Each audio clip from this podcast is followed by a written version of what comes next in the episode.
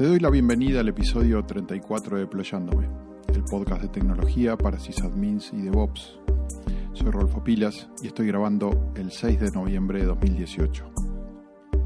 Si recuerdas, este año comencé contándote de infraestructura inmutable. En la edición 24 hablamos de los conceptos generales y en la edición 25 te decía cómo me fui desayunando de esta forma de ver, trabajar y organizar la infraestructura. La idea es bastante simple. Primero, obviamente requiere entenderla y adoptarla.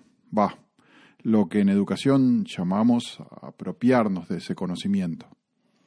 Básicamente tenemos una base genérica y común cada vez que levantamos un servidor o una máquina, que podemos hacer equivaler a nuestro GNU Linux recién instalado con las configuraciones de seguridad, que también vimos en la edición de Deployándome 16 y 17. Esa base fija y no cambia, es directamente inmutable. Sobre esta base aplico los cambios que requiere mi aplicación o servicio, los que voy a levantar ah, como si fuera una capa por encima de esta capa inmutable. Y si también lo recuerdas, para provisionar estos cambios hablamos de administradores de configuración. Eso fue en las ediciones 18 y 19. Obviamente este manejo simple de entender y de automatizar se vio fomentado por la existencia de cloud computing, donde la forma natural de levantar una instancia es a partir de una imagen común, y se terminó de consolidar con el advenimiento de los contenedores, eh, donde para poner a correr una imagen inmutable y mantener los datos aparte, casi no tenemos consumo, no tenemos costo, y me refiero a tiempo de espera o costo de procesamiento. Y los contenedores se levantan, se bajan, se reemplazan las veces que sea necesario. Fíjate lo que te digo, ni siquiera la virtualización ayudó en este concepto.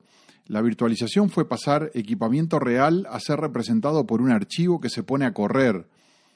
Eh, mucha gente en virtualización realiza las instalaciones arrancando desde los DVD de instalación y mantiene catálogos inmensos de imágenes o snapshot de máquinas totalmente instaladas o configuradas. No maneja esta estructura de una capa inmutable y una capa de mi aplicación. Entonces, ¿qué pasa con los que manejan servidores reales? O los que trabajan con virtualización exactamente igual a como lo hacían con servidores reales. Te puedo contar de mi propia experiencia lo que suelo hacer en esos casos es tratar de mantener el sistema instalado lo más puro posible, es decir, tal cual cae del DVD de instalación. Y mis cambios los hago principalmente en la carpeta barra OPT o en la carpeta barra USR local. Y trato de mantener esto lo más posible. Para todo lo que es actualizaciones trato de mantenerme dentro del sistema de paquetes que me ofrece la distribución. Y para los cambios, en el barra ETC utilizo ETC Keeper, del que te conté en la edición 3 de Deployándome. Además, aplico administradores de configuración, tratando de tener todo lo más posible escrito en base a playbooks de Ansible que versiono y guardo en Git. Y luego, obviamente, hago respaldos y monitoreo. Pero igual, con todas estas precauciones, con todo este esfuerzo de prolijidad que quiero mantener en los servidores reales o virtualizados, cuando tengo que actualizarlos o reponerlos, siempre resulta una astilla en el dedo. Pero por otro lado, no me pasa lo mismo cuando hablamos de instancias en la nube o cuando trabajo con contenedores, precisamente porque en ellos aplico a rajatabla infraestructura inmutable. Pero todo esto fue así hasta ahora porque hace eh, relativamente bastante poco tiempo descubrí algo que se llama libOS3, libOS3, o que también se puede llamar como OSTRI, que en forma general lo podemos ver como un Git para los binarios del sistema operativo. Esto transforma mi servidor en infraestructura inmutable, es decir, una primer capa, más los commits necesarios para mantenerlo actualizado.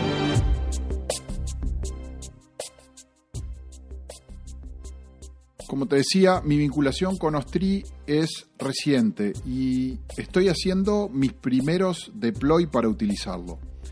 La idea es que Ostri es un sistema de actualización para distribuciones GNU Linux que realiza actualizaciones atómicas de árboles completos del sistema de archivos. no es un sistema de paquetes, es un complemento al sistema de paquetes que ya trae la distribución. Ostri funciona en el espacio de usuario y trabajará sobre cualquier sistema de archivos Linux. Se basa en un almacén de objetos o repositorio con direcciones de contenido similar a las Git branches o ref para rastrear árboles de sistema de archivos significativos dentro de ese repositorio. De este modo, uno puede hacer rollback o checkout de las branches. Ostri se encargará de la configuración del cargador de arranque, el bootloader, la administración del barra etc, por lo cual ya no necesitaré más utilizar etc keeper, y las demás funciones para realizar una actualización más allá de la simple replicación de los archivos. En términos generales, si lo paso a un ejemplo de cómo te decía que manejo los servidores reales, imagínate que parto de una instalación del DVD que no modifico nunca más. Luego genero un branch al que llamo mi aprovisionamiento y le paso todos mis playbooks de Ansible para dejarlo en estado de producción. Para actualizarlo, genero un nuevo branch que llamo, por ejemplo, actualización octubre 2018. Y corro el apt-get disupgrade con total tranquilidad y hasta te diré que irresponsabilidad.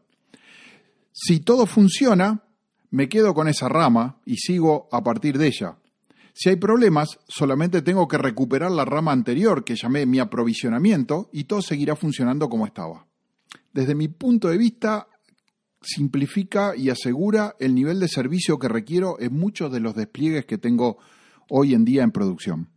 No sé si notaste cuando te comentaba que Ostri funciona en el espacio de usuario, o sea que esto me permite utilizarlo transparentemente hasta para el deploy de las aplicaciones, fuera del sistema de paquetes, creando repositorios específicos para el mantenimiento de esa aplicación instalada. Y si lo pienso, y bueno, la documentación realmente lo dice, pero a mí me cuesta un poco visualizarlo, como Ostri maneja los cambios en el bootloader, podría ser que mi branch o upgrade sea un cambio completo de distribución.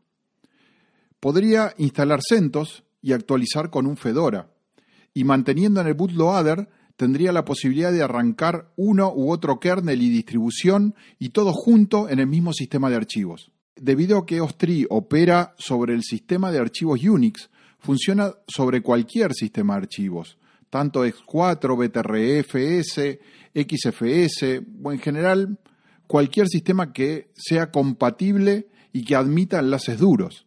Pero si estás usando BTRFS, Ostri va a aprovechar de manera transparente algunas de sus características para justamente lograr esta funcionalidad de mantener las capas.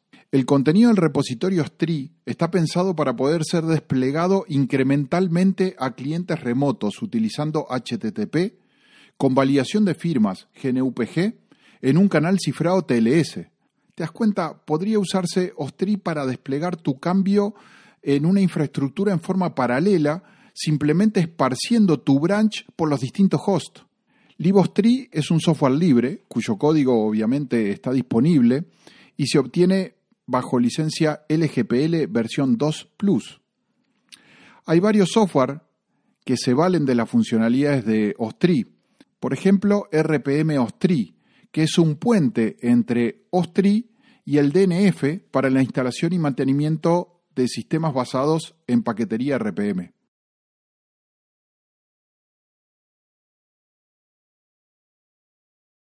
He utilizado la versión Silverblue de Fedora, que ya viene con Ostri instalado y activado por defecto.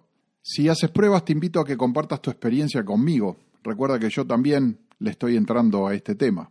A partir de esta edición, Deployándome está disponible para ser escuchado desde Spotify y desde Google Podcast, lo que se suma a las disponibilidades que ya tenía, que era iTunes, Evox, Stitcher, TuneIn y YouTube. Si esto de escuchar podcast te entusiasma, te gusta escuchar sobre la temática exacta que te interesa, te es cómodo que escuchas cuando tienes ganas y tiempo, que no estás sometido a horarios. Bueno, todo eso que te gusta, por favor, te pido que no dejes de entusiasmar también a algún amigo tuyo.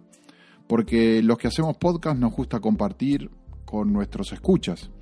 Así que acerca gente al podcasting. Soy Rodolfo Pilas, en Twitter me sigues por arroba pilasgurú y te dejo un saludo. Confío que este podcast te haya aportado para mejorar y como siempre espero tus inquietudes y sugerencias comentando en deployando.me. Hasta la próxima.